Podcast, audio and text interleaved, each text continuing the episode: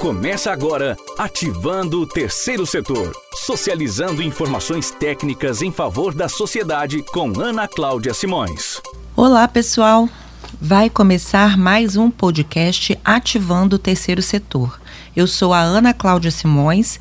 Quero lembrar a vocês que o nosso podcast nós temos nessa temporada inicial 10 programas.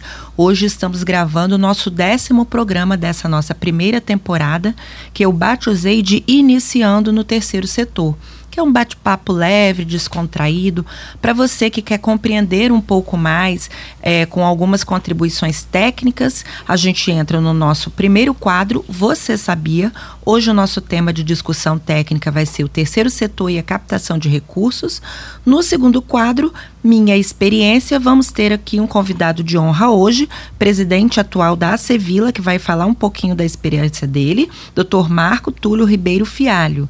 E no nosso terceiro quadro, o quadro Oportunidades. Hoje a gente vai trazer uma dica para o pessoal da área de cultura. Então, vamos começar nosso podcast de hoje, ativando o terceiro setor. Você sabia? Nosso primeiro quadro, Você Sabia? vamos falar sobre terceiro setor e captação de recursos. Qual é a minha dica de hoje? Bem, nós temos aí um, um tempo de pós-pandemia que gerou além de problemas na área da saúde, também muitos problemas ligados a emprego e renda, é, uma série de questões também psicossomáticas, problemas de comportamento. Isso tudo pressupõe uma demanda cada vez maior para entidades sem fins lucrativos que trabalham com saúde, com educação, com assistência social, com geração de renda. E agora a gente está diante de um paradoxo. Então, tem mais demanda, porém, o recurso também ficou mais escasso. Porque os potenciais financiadores públicos e privados também passaram por problemas durante e pós-pandemia. Estamos aí também num tempo que não há uma grande é, é, disposição de recursos aí, porque a crise econômica termina afetando todo mundo. Visto que a demanda aumenta e o recurso diminui, o que, que o terceiro setor precisa fazer? E aí vem a dica que a gente traz aqui na, no dia de hoje, no nosso podcast, para fazer a diferença na captação de recursos para as entidades do terceiro setor. Então, trouxe aqui algumas dicas. Vou começar com a primeira. A primeira é: você sabe, conhece alguma lista exaustiva da onde a entidade sem fins lucrativos pode captar recurso. Então, a primeira dica que eu dou é que vocês sentem o grupo de pessoas envolvidas na instituição e tentem fazer uma lista exaustiva. Da onde pode vir esse recurso? Vou dar alguns exemplos. Apresentação de projetos para investidor privado, para empresas privadas que têm o costume de apoiar através das suas práticas de responsabilidade social concorrer a chamamento público que tão, estão abertos aí pelos mais diversos órgãos do poder é, executivo, né? Na sua esfera municipal, estadual ou federal, tem um monte de chamamento público em aberto. Também procurar pequenas e médias empresas que estão situadas no entorno da instituição. Outra prática que algumas ONGs adotam é divulgar os dados bancários da instituição e falar um pouco dos seus projetos, das suas ações, para tentar aí captar recursos através de, de depósitos nessas contas? Ah, mas agora então a gente também tem que pensar em alguma geração de renda. Então, por isso as ONGs também pensam em realizar pequenos serviços e cobrar, realizar pequenos comércios, né, como bazares e pequenas festas para agariar recurso realizar a captação de recurso online, a famosa va vaquinha virtual, né? Também está muito aí em moda nesses tempos aí de redes sociais. Realizar ações virtuais entre amigos, já que ainda continua a recomendação para não aglomeração, né?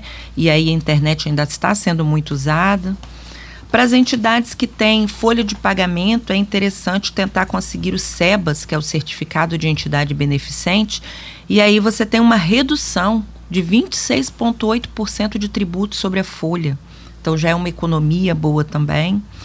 se inscrever em editais internacionais, tem muito recurso internacional disponível. Poucas ONGs brasileiras tentam acesso a esses recursos. Realizar eventos com venda de ingressos online pegar os seus projetos e inscrever em lei de incentivo, porque fica mais fácil captar recurso. Então, olha só, nesse tempinho que a gente está aqui falando sobre estratégias de captação de recursos, eu listei 10 diferentes formas de tentar captar recursos. E aí, para minha até surpresa, digamos assim, muitas entidades vão até o escritório, conversam comigo, falando a Cláudia, a gente tem muita dificuldade de conseguir captar recurso para os nossos projetos sociais. Mas aí, quando eu faço um questionário com uma lista de tentativas e alternativas que foram tentadas durante o ano, eu não ouço. Eu ali tem um silêncio que é muito agoniante para mim, porque eu vi que a instituição também não tentou captar o recurso e aí fica mais difícil. Então, Vamos bater um papo sobre essas alternativas, né? Ah, mas a gente vai fazer isso como? A minha primeira dica para como fazer isso na prática é muito comum a entidade, quando não tem dinheiro, contar com a ajuda de voluntários. Será que esses voluntários eles não podem ser treinados para agir nessa frente de trabalho de captação de recursos? Porque para ter um voluntário que vá ajudar na ação, precisa primeiro ter o recurso para fazer com que aquela ação se viabilize. Então, por que não treinar um voluntário que possa tirar uma horinha para ficar ali na internet buscando editais abertos, ficar ali na internet buscando quais os endereços das empresas pequenas e médias do entorno, pesquisar na internet entrar no site de cada empresa dessas aí nacionais e multinacionais maiores que tem programas de investimento nessa área de responsabilidade social e saber se tem período para apresentar projeto, se eles aceitam só bater lá na porta e pedir uma reunião, saber qual é a filosofia, temática que a empresa apoia. Então é muito pouco comum pela minha experiência quando eu vou para as entidades fazer um brainstorm ali e conseguir captar deles como é que eles captam recursos, a gente é, não escuta com frequência essa prática de treinar voluntários para ajudar na captação de recursos. Então, eu sugiro que essa seja uma prática. E aí o voluntário pode partir para essas 10 hipóteses que eu listei aqui. Primeira delas, apresentação de projeto para investidor privado. Dica: não escreva um projeto genérico para apresentar para todas as empresas. Respeitem a peculiaridade, a cultura de cada empresa. Então, se a empresa tem como foco investimento no meio ambiente, procure levar para ela um projeto que vá ter também como frente de trabalho o meio ambiente. Se a empresa tem como foco é, investir em projetos que tenham voluntários, mas que também tenham equipe remunerada, é uma cultura de profissionalização. Então, invista dentro do seu custo do projeto, coloque ali a equipe remunerada. Então, é, eu vejo dar muito errado, porque eu também participo de bancas e de análise de empresas financiadoras, e a gente lendo o projeto, a gente percebe claramente que quem escreveu o projeto não se preocupou em momento nenhum em conhecer a cultura e a maneira de pensar e agir daquela empresa. Então escreveu um projeto genérico e saiu apresentando para todo mundo. Provavelmente isso não vai dar certo. Então essa é a minha dica aí para o voluntário que for ajudar nessa captação junto à empresa privada. Chamamento público. O que, que precisa?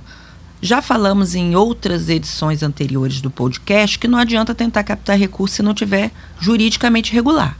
Estatuto registrado, ata de diretoria em dia, certidões negativas, se vai trabalhar com criança e adolescente, tem que ter inscrição no Conselho da Criança.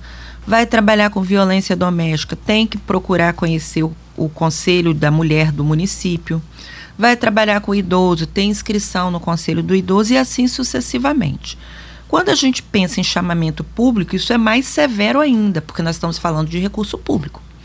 Então, a primeira é, providência dessa equipe da ONG é fazer um checklist. Temos a documentação necessária? as inscrições, as certidões negativas. Se não tem, tem que começar a providenciar isso, senão não vai conseguir concorrer a chamamento público. E depois procurar o chamamento público que você consiga comprovar que tem experiência naquele tipo de atividade. Porque isso, de acordo com o marco regulatório do terceiro setor, a Lei 13.019, né, de 2014, isso conta para classificação na hora da escolha da ONG. Então, nunca trabalhou com criança e adolescente, provavelmente não será bem pontuada se entrar num edital para crianças e adolescentes. Né? Bem, dito essas duas questões de projetos privados, para a área privada e para a área pública, vamos falar aqui de uma alternativa que poucas ONGs exploram. Por que pedir tudo para um mesmo financiador? Primeiro que isso não é nem aconselhável, né? O mercado aí é, que trabalha com a área de treinamento e consultoria sobre captação de recurso indica que a sua sustentabilidade financeira está comprometida se você não tem pelo menos três financiadores, 33% de fontes diferentes de recurso. Isso é o mínimo. Se você tiver 10, se tiver 20 financiadores diferentes, melhor quem está colocando o dinheiro vai ver você, você ONG. Por quê? Porque tem menor risco de descontinuidade e dele assumir a culpa que teve que parar porque ele teve que parar o recurso. Então, é muito importante primeiro tentar captar junto às empresas do entorno. Então, quando você faz ali o seu projeto social e você lista os seus custos, provavelmente vai ter ali materiais mais simples, materiais pedagógicos, material de limpeza às vezes, vai ter material é, talvez é, de expediente, alguns itens que provavelmente pequenas e médias empresas do entorno trabalham com aquilo. Por que não abordar essas empresas, se apresentar, dizer que você está naquele bairro, naquele território, é, provocar a corresponsabilidade, dizer que a ONG trabalhando com o público melhora o entorno e é melhor para todo mundo, inclusive para as empresas e para o consumo, para redução de criminalidade e violência. Às vezes o projeto ele é escrito para tentar captar das menores coisas as maiores coisas com um único financiador. E isso não é visto com bons olhos no mercado de quem financia projetos sociais. Então, uma dica valiosa é procurar apoio de pequenas e médias empresas do entorno. A questão de divulgar dados bancários é pouco eficiente? É pouco eficiente, porque é muito difícil no meu ponto de vista, uma pessoa colocar dinheiro numa conta de uma instituição que não conheça profundamente. Mas, pelos meus anos de experiência aí, são 20 anos trabalhando com auditoria, eu vejo contas com essa finalidade e que recebem recurso. Então, não posso dizer que não dá para fazer essa captação. Ainda existem pessoas que acreditam sim e que fazem esse tipo de doação fazer pequenos serviços e pequenos comércios para gerar renda também tem sido é, uma prática frequente do terceiro setor, como forma alternativa de pagar a conta de água, de luz, de telefone, um aluguel, né? Só tem que ter o cuidado, que nós já abordamos também num podcast anterior, de não haver desvio de finalidade. Não esquecer sua atividade fim e começar a virar uma empresa de prestação de serviço ou de comércio, que aí vai ter problema tributário certamente. É, cap, é, captações de recurso online. Por exemplo, você tem uma expertise em cuidar de pessoas com autismo. Quantas e quantas famílias não gostariam de saber como cuidar dos seus parentes, dos seus membros que têm o autismo? De repente, a instituição pode fazer um curso online explicando para as famílias como lidar e cobrar um valor por esse curso e isso reverter para suas atividades fins, né? para dar conta ali das suas despesas administrativas. É, editais internacionais é uma dica que eu dou. Procure voluntário que fale e escreva fluentemente a língua inglesa. Suas chances de captação de recursos vão aumentar muito, porque muitos financiadores internacionais tem apreço por projetos em regiões empobrecidas e vulneráveis no Brasil e não recebem pro, propostas ou projetos porque as ONGs não têm essa pessoa que domine para escrever e ler em inglês, para participar de uma entrevista ou tirar alguma dúvida na hora que receber uma diligência. Então, quais os voluntários que você pode captar aí na sua no seu entorno, no seu, no seu meio social de convivência, que tenha fluência na língua inglesa que possa ajudar. Isso é uma dica importante. E, para finalizar, e a gente passar para o nosso segundo quadro, vou falar dos projetos que não estão inscritos em lei de incentivo. Gente, é muito mais fácil captar recurso de projeto chancelado por uma lei de incentivo. Por quê? Porque o empresário ele já tem que pagar o imposto de qualquer jeito. Então, ele deixa de reverter aquele dinheiro, parte do dinheiro do imposto, para a guia de pagamento do imposto e investe no projeto. Isso acontece com projetos de criança e adolescente, projetos da área cultural, projetos da área esportiva, projetos voltados a idoso. Então é muito importante conhecer essas leis de incentivo, tanto as federais quanto as estaduais. Um não a gente já tem, então é muito mais fácil você ter o projeto já aprovado e chancelado por uma lei de incentivo e procurar empresas maiores, que são da modalidade lucro real, aí tem que conversar com o contador da instituição, se você tiver dúvida quais são essas empresas de lucro real, porque são elas que podem abater do seu imposto. E agora, nós temos aí a partir de 2022 também a lei aqui do Espírito Santo que é, aprovou projetos culturais e esportivos vão poder as empresas abater parte do ICMS. Então, também procure empresas de pequeno, médio e grande porte que são comércio, que pagam ICMS, que vão poder a partir agora de 2022 também abater parte do ICMS e, em compensação, investir em projetos culturais e em projetos esportivos. Essa, então, são as nossas dicas do quadro Você Sabia do nosso podcast de hoje. Agora, vamos ao nosso segundo quadro, Minha Experiência. No nosso quadro Minha Experiência de hoje, nós vamos entrevistar o atual presidente da Acevila, Dr. Marco Túlio Ribeiro Fialho, cujo eu passo a palavra nesse momento para se apresentar, dizer um oi aí para os nossos ouvintes e falar um pouquinho do que é a Sevilla e em que área que ela atua. Boa tarde, doutor. Muito bem-vindo e obrigado por aceitar o nosso convite. Boa tarde, Ana. Primeiramente, parabéns pelo seu belíssimo programa, importante. Já acompanhei algumas vezes os seus programas e para mim é uma alegria estar aqui hoje com você. Obrigada.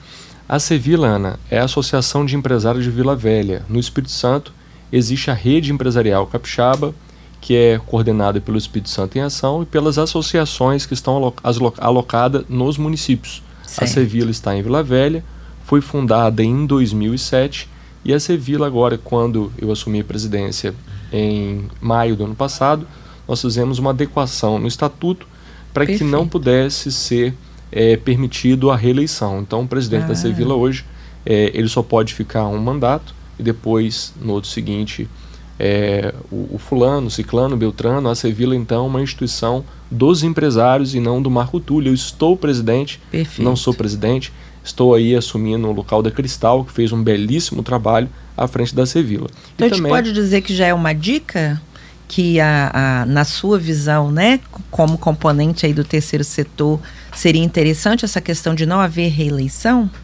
Eu acho importante você aumenta a credibilidade, né? Você, você alicerça isso com outras, é, é, outros gatilhos que você pode colocar no estatuto de defesa aí alinhado à lei anticorrupção, né? É, é, o compliance, uhum. governança, toda ação que dá transparência à instituição, você aumenta a credibilidade da instituição. Então, Consequentemente, então, o espaço né, para captação de recursos também aumenta. Para captação de recursos aumenta. No nosso né? caso, Ana, o Estatuto veda captação de recurso público. Perfeito. Nós optamos uhum. que a captação de recurso é, na associação de Vila Velha seria apenas recursos privados. Então Perfeito. nós colocamos, mas foi uma opção nossa. Sim, né? sim. E justamente porque. Então, gente... os próprios mantenedores, né, que são pessoas jurídicas, empresários ou pessoas físicas interessadas, é que mantém as ações da Sevilla. Perfeito. Uhum. Né? A Sevilla foi fundada em 2007 por empresários da área portuária do município de Vila Velha. E é justamente os empresários de Vila Velha, de modo geral, não, não só da área portuária, mas todos os empresários de Vila Velha, são quem mantém a Sevilla e nós temos nossos principais mantenedores. Então a Sevilla é mantida pelos seus mantenedores, importantes mantenedores, que eu não vou me arriscar a falar aqui agora, porque são vários, mas empresas importantes, elas sim, junto com os associados, é que custeiam a Sevilla. Perfeito, perfeito. E aí, a Sevilla, então, uma entidade sem fins lucrativos, é, pelo perfil de atuação optou por não captar recursos públicos, né, vai captar apenas recursos privados, mas é, num, num, num âmbito geral, né, o senhor também é advogado, né, também deve receber várias vários questionamentos, inclusive também de entidades sem fins lucrativos. É, as entidades reclamam muito da dificuldade de captar recursos. É, na sua visão, assim, o senhor arriscaria o quê? Da onde vem essa grande dificuldade de captar recursos diante de tantas é, reiteradas afirmações de várias ONGs nesse sentido, doutor? O que, que senhor acha? Ana, primeiramente eu acho que o mais importante para a instituição é relacionamento, né? A dificuldade de captar recursos ou de fazer negócios. A gente está falando muito de captação de recursos, uhum. mas na verdade é, é um negócio social. Lato, é um negócio social. É vamos falar em fazer negócio. Sim. E negócio se faz com relacionamento, né? Perfeito. Então é, nós temos que se relacionar, relacionar com as partes interessadas, com todos aqueles que têm interesse naquele tema que a entidade se propõe. Uhum. No nosso caso, a pauta da Sevilla são pautas transversais ligados justamente a a manutenção e ao desenvolvimento econômico do município de Vila Velha com a melhoria do ambiente de negócio. Então a gente, nós nos preocupamos ali com lei de incentivo, nos preocupamos com, é, é, com, com, com desburocratização, nos preocupamos, Perfeito. essa é a nossa pauta. Então todas as pessoas que, ali, ali, que estão alinhadas a essa pauta, nós vamos procurar. Uhum. Você falou algo muito importante, Ana, que é a pertinência temática muitas associações não sabem para onde estão caminhando. É verdade. É muito importante que elas comecem com aquilo que é, está no coração de cada um desses grupos que se organizam uhum. e comecem a fazer com aquilo que tem na mão. Não fique esperando um grande financiamento, porque você vai aprendendo com seus erros. Verdade. Nós temos que começar com o que temos nas mãos. E vamos fazendo, fazendo. A associação ela vai amadurecendo, vai aprendendo e à medida que ela vai aprendendo, vai ganhando musculatura e vai se relacionando, a sua capacidade de angariar recursos vai aumentando. Isso é algo orgânico. Perfeito. Aí da, das suas falas eu tiro aí duas conclusões, se estou correta na interpretação. A primeira é não sair, como a gente fala no popular, atirando para todo lado, né? Você ter uma ideologia, você saber exatamente a que se propõe e fazer projetos dentro dessa linha temática que podem ser projetos diferenciados, mas você tem que criar uma identidade para a sua instituição, né? Das pessoas olharem para o nome, olharem para os seus membros e saberem o que é aquela instituição. Ah, é aquela instituição que trabalha com a área tal, né? Concorda? Então, é isso, esse eixo temático aí é importante para consolidar, para ter ali, além da, da transparência, credibilidade, ser uma referência naquela temática? Concordo, Ana. Acho que é isso mesmo, viu? Escolher aquele tema e ganhar autoridade em ser daquele ganhar tema. Ganhar né? autoridade no tema. Então, se relacionar com os governos, se relacionar com as empresas, se relacionar com todas as partes interessadas que militam naquele tema. E à medida que você vai se relacionando e ganhando autoridade por um trabalho bem organizado, tudo vai facilitando. Então, o importante é começar. Muitas pessoas ou muitos grupos acham que primeiro tem que vir um financiamento. Não. É. Primeiro tem que começar a trabalhar. É verdade. E depois, à medida que as coisas forem caminhando, pode acontecer ou pode não acontecer e nem por isso a instituição, a organização, a fundação ou a associação, no caso as associações que não têm um patrimônio é uhum. afetado, uhum. elas automaticamente. A Sevilla, por exemplo, Ana, posso falar pela Sevilla. Certo. A Sevilla recebe dos seus associados 110 reais é o valor que nós recebemos do associado. E certo. os mantenedores têm uma taxa maior, uhum. que é 10 mil reais ao ano. É, e nós realizamos uma quantidade imensa de ação antes mesmo de, ter, de termos associados. Nós começamos, é, ou, por exemplo, voluntariamente, voluntariamente o investimento próprio de cada pessoa envolvida, mas mãos, mãos à obra, né? mãos né? Começaram a, obra. a trabalhar. E é isso que vai atraindo pessoas. Perfeito. Para esse ano, por exemplo, nós temos um projeto muito bacana com a Prefeitura de Vila Velha e o Espírito Santo em Ação, Sim. que é a escola em tempo integral, uhum. voltado aí para capacitação, para estudo empreendedor, educação Uhum. empreendedora, né? Nós temos um, um- um outro projeto, Ana, chamado Hub de Inovação, que vai ser no shopping Vila Velha, É para estimular a inovação e empreendedorismo em Vila Velha. Nós temos aí a formação de liderança junto com o Sindes, que é da Findes, né? Perfeito. e também com o Espírito Santo em Ação. Nós temos os cafés, que é para fomentar o network, o relacionamento.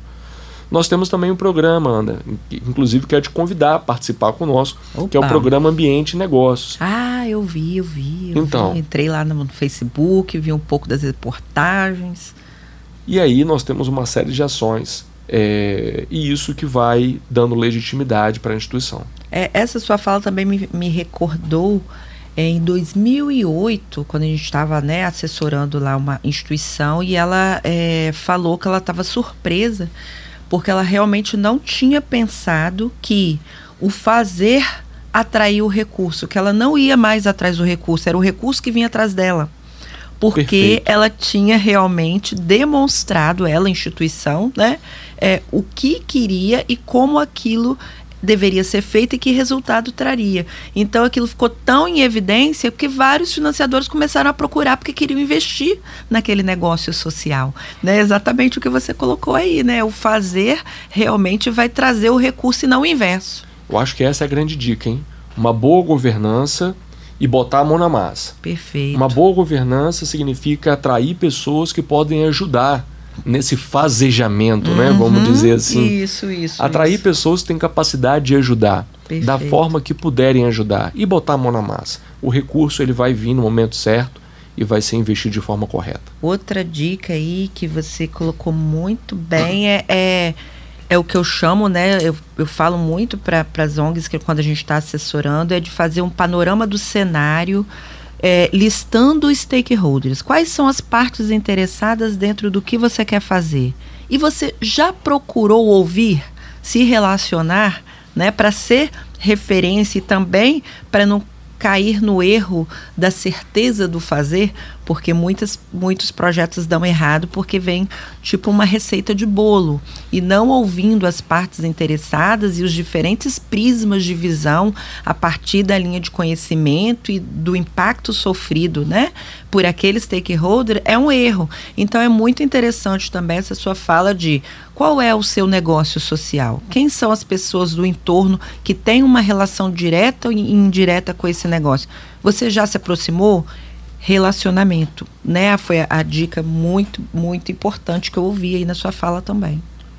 Muito legal. Na Sevilla, por exemplo, nós temos as partes interessadas, são as grandes empresas que estão hoje no conselho de mantenedores. Certo. É, numa SA você poderia chamar de conselho, Conselho de de administração, administração, né? aham. E nós temos a capilaridade pela Sevilla nos bairros, quando a gente nós dialogamos com o pequeno empresário dos bairros. Então nós temos aí um, um ambiente para os grandes empresários, um ambiente para o pequeno empresário, mas sempre estamos tentando nos relacionar com o nosso público, que é o empresário, porque todas as ações da Sevilla são para ajudar o empresário. Então, você disse muito bem, nós temos que ouvir as partes interessadas. Então, isso é fundamental e fica a dica aí para aqueles que pretendem ingressar é, na, na, no mundo das ONGs. E dentro dessa linha de atuação aí da Sevilla, pegando como exemplo né, a Sevilla Vila Velha, mas deve existir outras associações semelhantes nos outros municípios, né? Então, é, fazendo essa linha de raciocínio, como partes interessadas, tem a relação da Sevilla com associações, com ONGs, diversas outras entidades sem fins lucrativos? E qual é essa relação que existe, se existe? Existe, Ana. A Sevilla, ela se relaciona não só com os associados, mas também com outras instituições que tutelam o mesmo tema, ou seja, que defendem, que buscam o mesmo tema. Perfeito. Só para você ter uma ideia, em 2021 nós fizemos a Agenda Integrada de Desenvolvimento Econômico. Entregamos esse documento ao prefeito de Vila Velha, que tem sido um grande parceiro, que tem observado os eixos da agenda. Essa agenda ela foi feita com 24 instituições da, da iniciativa privada. Então, diversos sindicatos que atuam em Vila Velha, diversas associações que atuam em Vila Velha, foram 24 signatários desse documento. A Sevilla coordenou o trabalho, mas na verdade foram 24 instituições Construído a várias mãos. a várias né? mãos. E sempre que você constrói um projeto a várias mãos, isso também agrega pessoas. uma forma de agregar pessoas é ouvir as pessoas. Certo. A gente não consegue agregar se nós não ouvirmos as pessoas. Então, quando você cria um documento democrático, onde todos são ouvidos, você tem maior engajamento e, consequentemente, a chance dos projetos serem mais efetivos aumentam também. Entendi. E qual seria, assim, a, é, a fórmula, né? Se é que existe fórmula, né? Mas qual o segredo para tirar a subjetividade das grandes discussões, né? É, existem discussões belíssimas e com muitos atores, né? E uma construção coletiva é muito ampla, mas que às vezes tem pouca assertividade, se torna pouco efetiva, né? É, a Sevilla consegue, em, em, plano macro, assim, coordenando trabalhos tão grandes, é, ver a efetividade de tudo que foi pensado e, e qual seria o segredo ou, ou a metodologia que vocês usam para conseguir ver ações concretas depois de todo esse plano coletivo? Isso não é muito fácil, mas fica uma grande dica aí é a ausência de desprendimento, né? Deixar uhum. a vaidade de lado, o orgulho de lado, porque sempre que você tem um projeto feito a várias mãos, se você quiser carimbar o selo da instituição, você perde apoio. Perfeito. Então, na verdade, o importante é que o projeto ocorra, uhum. independentemente de ter o selo da Sevilla ou não. Tem muitos projetos que a Sevilla participa e nem aparece o nome da Sevilla. Entendi. E nem por isso nós vamos ficar chateados, porque o nosso desejo é que o, o, o Vila Velha se desenvolva se desburocratize, que as coisas caminhem. Então nós temos que ter desprendimento. Né? É, o importante é que as coisas ocorram e essa é uma dica de agregar pessoas também. Né? Uhum. Né? Eu lembro que há alguns anos eu dava um treinamento e eu falava nesse treinamento que não pode existir a concorrência no terceiro setor. Que é, em outras palavras, exatamente o que você falou. As ideias, elas têm um fim social, ela tem que estar tá claramente é, desvinculada de, de questões de retorno econômico, porque senão é uma empresa, não é uma instituição, né? E por isso, a partir do momento que aquilo deu certo, ou tem tudo para dar certo, ou está no caminho de dar certo, o ideal é que outros multiplique essa ideia e que copie mesmo. E que não exista essa vaidade de bater no peito e dizer, ó, esse projeto é da instituição A ou B, ou fui eu que criei, né? E na prática, há alguns anos, eu não via isso. Hoje eu já vejo uma evolução, uma melhoria.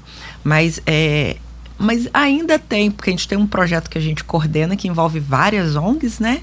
E de vez em quando eu ainda ouço assim, mas Ana Cláudia, essa nossa metodologia, a gente vai ter que abrir para todo mundo? Aí eu faço, assim, olha, né, no projeto que nós estamos coordenando, como instituição também, o IPESV, né, que é Instituto de Pesquisa Social Voltada a Impacto, que eu fundei em 2015, com o objetivo de tecnicamente encontrar boas metodologias, aperfeiçoar isso né, cientificamente e, e levar já para uma política pública, entregar na mão e falar, ó, tá aqui, deu certo. Executem esse nível macro, né? Município, estado, então essa é a ideia. E às vezes a gente está no meio de uma construção muito interessante e alguma ONG traz uma contribuição valiosa, mas me pede para que eu não compartilhe com as demais. E isso já me deixa, assim, sabe, um, um, pouco frustrada naquele momento, desanimada, porque eu acredito exatamente no que você falou, né? Quando a gente está em prol de uma, de uma é, ideologia realmente de transformação, que é isso que o terceiro setor se propõe, independente se é uma entidade empresarial, se é uma entidade né, assistencial, está todo mundo querendo um desenvolvimento que é macro, que é, né, é para a sociedade. Como tratar as vaidades e a concorrência no terceiro setor? Qual, qual é a sua opinião, Marcos? É, esse é um problema do ser humano, né? Vaidade, orgulho, não é um problema da instituição, é um é. problema do ser humano, né?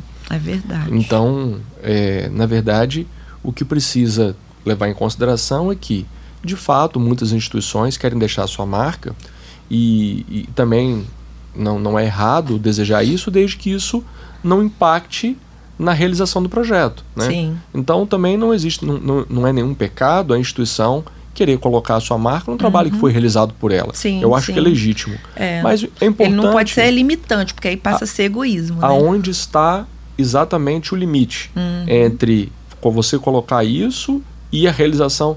Você colocar a sua marca vai impedir o projeto andar? Se a resposta for sim, tem que pensar duas vezes. Perfeito. Se a resposta for não, eu acho que é válido, até porque as instituições fazem e precisam mostrar aquilo que estão fazendo, Perfeito. desde que isso não impacte na realização do projeto. Perfeito. Então essa essa é a nossa opinião. Realmente não, não é fácil não. Lidar com pessoas é muito difícil, você sabe disso. Não é fácil, não é fácil, mas é, é o caminho, né? Porque quem transforma qualquer coisa são as pessoas. São as pessoas, né? é isso aí. Não existe transformação sem pessoas. E o que o bacana, Ana, que você falou é o seguinte, é que quem está à frente dessas instituições tem que entender que o projeto é coletivo, né? Uhum. Quando ele entende que é coletivo, fica mais fácil abrir mão. né? Isso. Quando entende que é coletivo, fica mais fácil abrir mão. né? Isso, exatamente.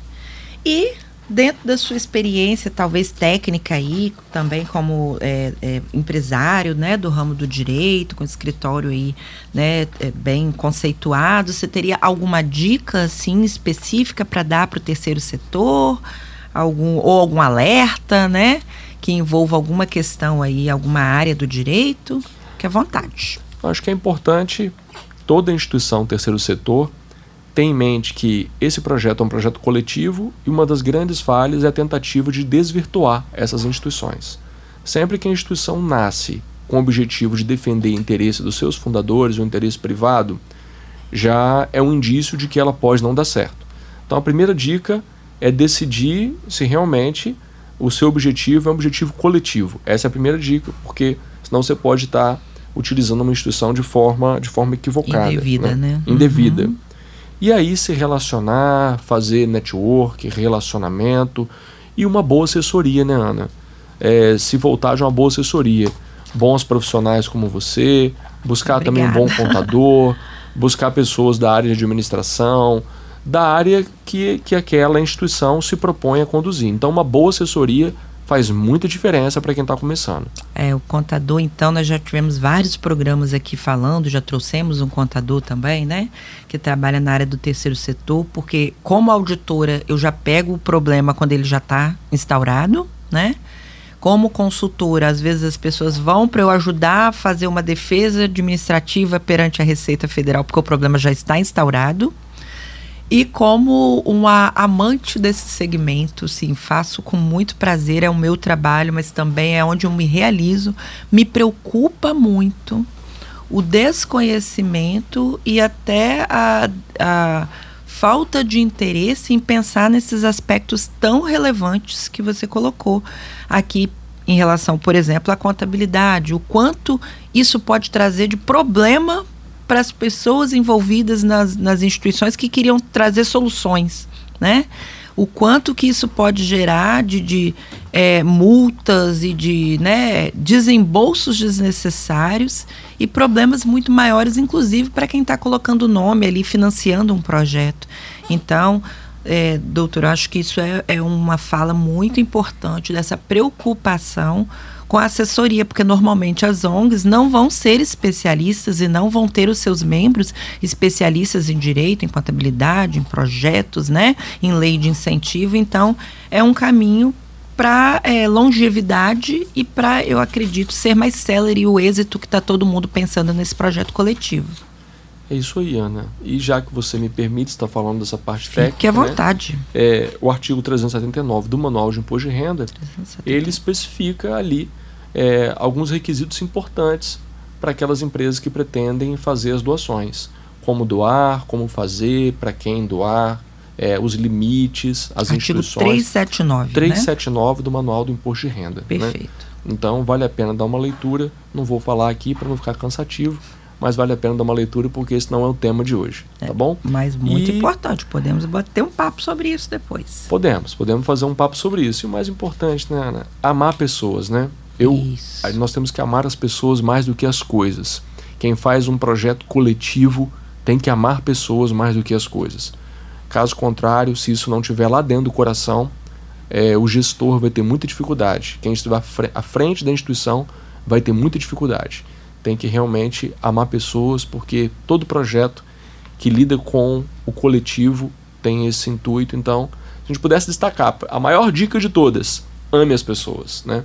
E aí o resto a gente vai aprendendo. Vai conseguindo com o tempo. Isso aí. Muito, muito, muito boas suas dicas, doutor Marco Túlio, aqui com a gente, presidente, está presidente da Acevila, né, da Associação dos Empresários de Vila Velha. Eu vou agora entrar no nosso terceiro quadro, oportunidades, e passo novamente depois a palavra para o doutor Marcos Marco fazer as suas considerações finais. Vamos ao nosso quadro Oportunidades. A dica do quadro Oportunidades de hoje é para que as ONGs que tenham ou que pensam em ter projetos ligados ao desenvolvimento da cultura capixaba não percam, não deixem de entrar no site da Secretaria de Cultura.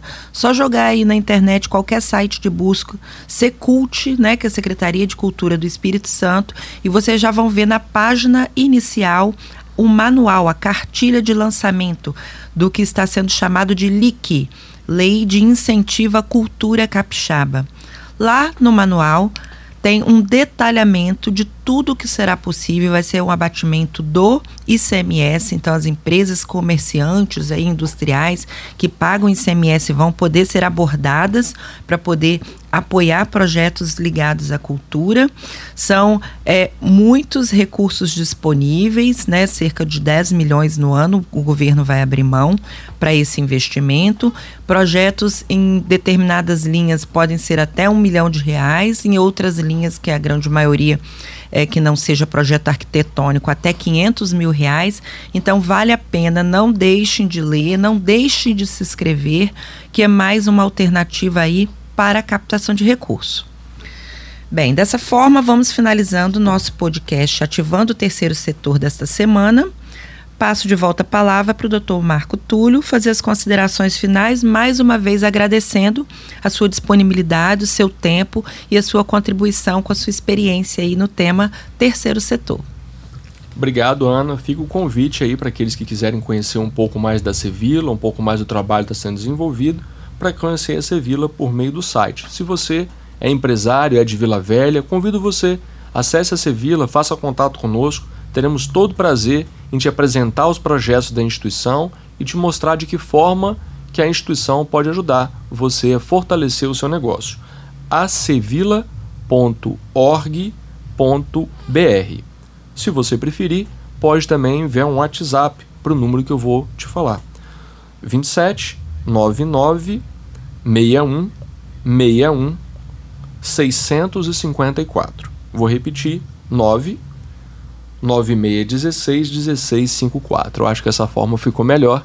Tá aí. Obrigado, Ana, pela oportunidade. Estou à disposição do empresário, daqueles que queiram saber mais informações sobre o terceiro setor e sua também. Obrigado.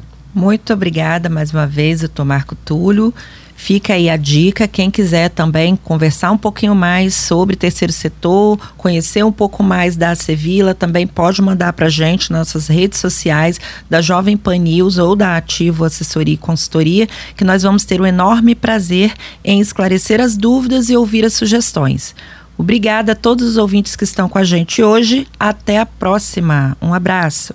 Você ouviu Ativando o Terceiro Setor, com Ana Cláudia Simões. Até o próximo.